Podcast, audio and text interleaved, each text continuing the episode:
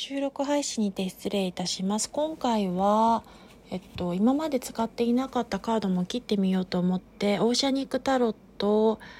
ジェーン・ウォレスさんという方のマーメイドタロットを使ってみました。背面にもイルカだったり魚が描かれており虹色の水面水面が描かれているとてもちょっと変わったカードなんですけれども絵柄的に海を表す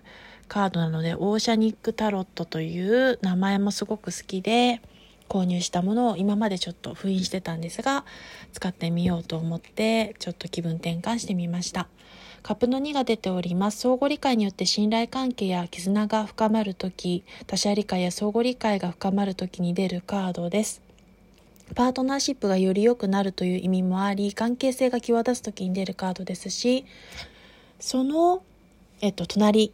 その結果起きてくる未来には危険を察知して不測の事態に備えることが叶う。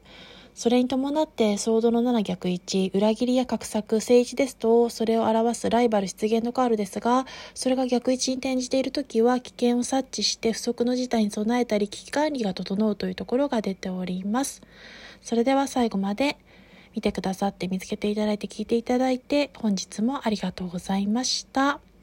2カードデッキで占うエンタメ運勢、ジェネラルなリーディングとなっておりますので、お楽しみの一環として気軽な感じで見ていただくと、お手すきの時に聞いていただくと嬉しく思います。